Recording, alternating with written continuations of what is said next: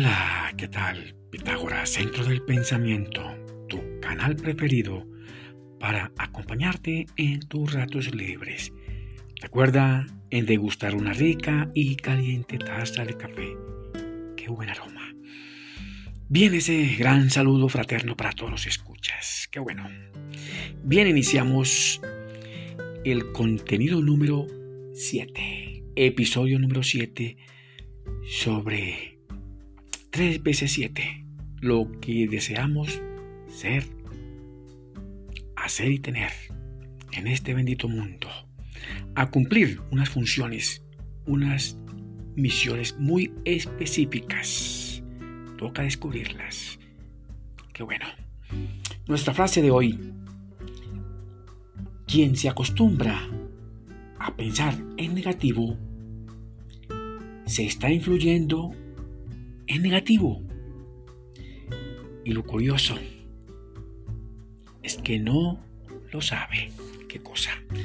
Qué buena frase para reflexionar allá en tu lugar secreto, en silencio y en reflexión.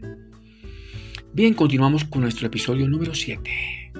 Si continuamos utilizando un vocabulario pobre, repetiremos las mismas conductas de manera rutinaria y podemos estar inmersos en conflictos innecesarios. Las personas deben empeñarse por una competitividad sana en toda su extensión y saber enfrentar aquellos mensajes negativos cargados de envidias y de odios. No odiar por odiar. Mucho cuidado. Lo mejor es evitar aquellas personas con bajas vibraciones mentales. Pues recuerda que el odio manifiesta emociones reactivas muy fuertes. Y eso sí es grave. Podría estar robándonos nuestras energías proactivas y causándonos enfermedades en la mente y en nuestros órganos muy sensibles de nuestro gran templo, nuestro cuerpo.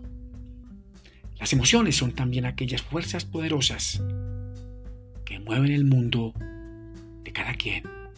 Esta frase se debe cultivar un mejor lenguaje que sea positivo, proactivo, con excelentes calidades, muy eficientes, qué bueno. Gozamos de una mente consciente muy evolucionada, formada por buenas ideas, valores, hábitos, costumbres, sentimientos muy proactivos. Estamos en una nueva era de conciencia universal, donde ya existe el juego de aquella guerra de los pensamientos con los pensamientos. Es un desafío complejo del ser humano, cuyo cerebro utiliza un aproximado del 70% de su energía mental, solo para controlar los impulsos instintivos y miedos que proceden de la mente subconsciente. Las raíces de la conducta humana no están en el cerebro, sino en la mente subconsciente. Toca programarse para llegar ahí y realizar transformaciones profundas y de verdad. La mente consciente funciona de tal manera que te impone retos intrincados. Nuestra mente consciente es mágica y maravillosa. Es un todo y funciona así como un todo.